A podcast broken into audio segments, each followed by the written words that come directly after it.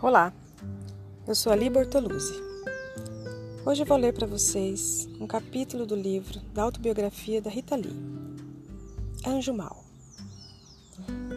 Para compensar minha canastrice pianística, Chesa me inscreveu no Teatro da Igreja de Santo Inácio para o papel de anjinho que seguia no andor de Nossa Senhora das Dores na procissão da Sexta-feira da Paixão. Dei graças por não terem me escolhido para o que transportava Jesus crucificado na dianteira da procissão. Morria de medo da, da imagem dele balançando duro, tipo o boneco de Olinda. Meus lindos cabelos até a cintura contaram pontos na escolha do anjo que consolaria a Virgem durante a Via Sacra. Minha mãe, a ex-Verônica, ficou orgulhosa quando tomei gosto pela igreja, passando a frequentar também o cineminha da paróquia, que exibia filmes tipo Marcelino Pão e Vinho, A Vida de Santa Bernadette e outros do tipo. Aos domingos, assistia a missas seguidas em latim. Minha meta era ser coroinha e depois padra. Precisava descobrir o que ambos faziam lá no altar ao darem as costas aos fiéis. Fosse hoje, saberia também o que fazem fora dele.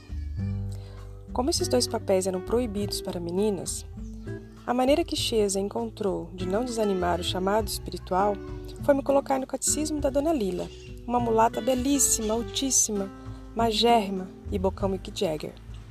Era para lá de complicado entender aquele monte de explicações inexplicáveis, ainda mais para uma criança educada na cultura bem mais realista dos contos de fada. Então, parti para Decoreba.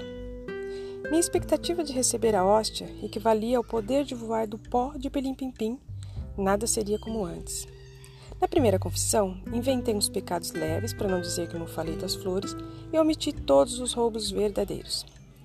Pois bem, na véspera da cerimônia, minha mãe, em conversa com uma vizinha invejosa, cuja filha era obesa, soube que cabelo muito comprido enfraquece e causa magreza. Da lila das boas intenções, Chesa passou a tesoura nas minhas madeixas, meu único motivo de orgulho. O corte cuia de acuí me rendeu de Virgínia o cruel apelido de menino baiano. Daí que virei tomboy de verdade e fui buscar minha turma com os moleques da rua. Dia seguinte, Rito, o menino baiano, entrou na igreja de branco por fora e de Exu tranca-rua por dentro. Entrei na fila, recebi e guardei o corpo de Cristo na língua, como aprendera com Dona Lila. Me ajoelhei e mordi a hóstia esperando o sangue de Jesus escorrer pela boca, me transformando na frente de todos na vingança da filha de Beuzebu. Nada aconteceu fui duplamente traída por Deus e por Beuzebu. Ao menos o gosto de waffle da hóstia era delicioso. Com patê ou doce de leite, daria um quitute de primeira. Guardei a ideia. Quem olha minha foto de primeira comunhão pode até ver uma ex-anjinha fofinha, mas observando melhor, dá para enxergar uma menininha puta da vida.